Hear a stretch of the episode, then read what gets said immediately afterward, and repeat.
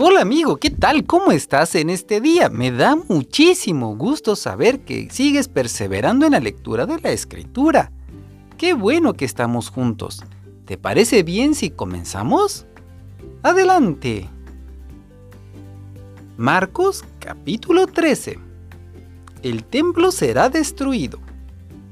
Al salir del templo, uno de los discípulos le dijo a Jesús, Maestro, mira qué piedras y qué edificios más hermosos. Jesús le respondió, ¿ves esos grandes edificios? Pues de ellos no va a quedar en pie ni una pared. Todo será destruido. Prepárense para el fin. Después, Jesús y sus discípulos se fueron al monte de los olivos, que está frente al templo. Jesús se sentó y cuando estaban solos, Pedro, Santiago, Juan y Andrés le preguntaron, ¿Cuándo será destruido el templo? ¿Qué cosas servirán de señal para indicar que todo esto está por suceder? Jesús le respondió, Cuidado, no se dejen engañar. Muchos vendrán y se harán pasar por mí y le dirán a la gente, Yo soy el Mesías.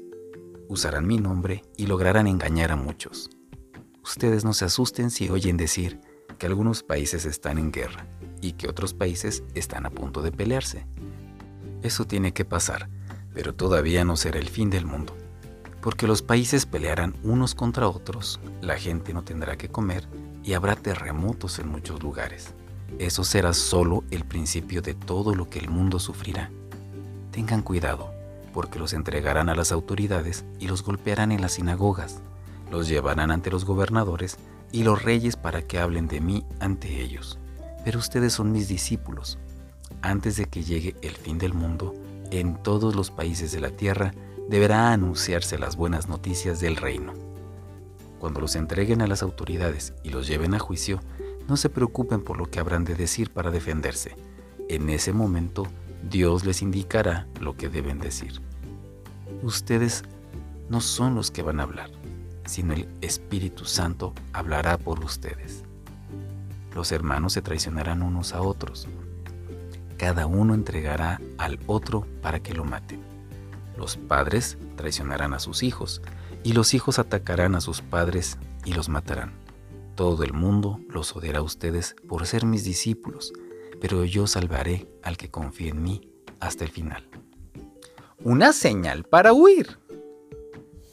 El que lea esto debe tratar de entender lo que digo. Cuando vean que se presenta una ofrenda asquerosa en el lugar donde no debe ser, huyan de inmediato. Los que estén en la región de Judea, que corran hacia las montañas. El que esté en la azotea de su casa, que no baje a sacar nada. Y el que esté en el campo, que no vaya a su casa a buscar ropa. Las mujeres que en ese momento estén embarazadas van a sufrir mucho. Pobres de las que tengan hijos recién nacidos. Oren a Dios y pídanle que esto no suceda en el invierno porque la gente sufrirá muchísimo en esos días. Desde que Dios creó el mundo hasta ahora, la gente nunca ha sufrido tanto como sufrirá en ese día, ni jamás volverá a sufrir así. Dios ama a las personas que Él ha elegido y por eso el tiempo del sufrimiento no será muy largo. Si no fuera así, todos morirían. Si en esos días alguien les dice, miren, aquí está el Mesías, o allí está el Mesías. No le crean, porque vendrán falsos Mesías y falsos profetas y harán cosas tan maravillosas que engañarán a la gente. Si pueden, engañarán también a los que Dios ha llamado a seguirlo. Tengan cuidado, ya les he advertido de todo esto antes de que pase. El regreso del Hijo del Hombre. Cuando haya pasado ese tiempo de sufrimiento, el sol se pondrá oscuro la luna dejará de brillar, las estrellas se caerán y temblarán los poderes del cielo. Entonces me verán a mí, el Hijo del Hombre, venir en las nubes del cielo con mucho poder y gloria, y enviaré por todo el mundo a mis ángeles para que reúnan a mis seguidores. La elección de la higuera. Aprendan la enseñanza que da la higuera.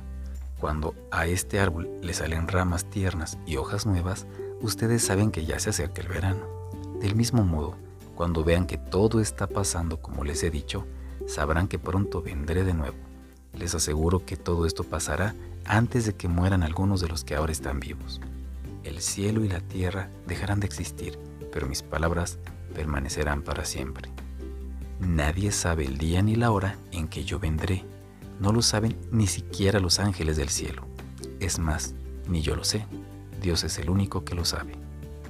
Por eso, tengan cuidado y estén alerta, porque no saben cuándo volveré. Sucede lo mismo que cuando un hombre decide irse de viaje. Llama a sus empleados y les encarga que le cuiden la casa. A cada uno le entrega un trabajo y al portero le ordena que vigile. Ellos se mantienen alerta porque no saben si el dueño de la casa va a llegar en la tarde o en la mañana, a medianoche o en la madrugada. De igual modo, ustedes deben estar alerta, pues yo podría venir de repente y encontrarlos durmiendo.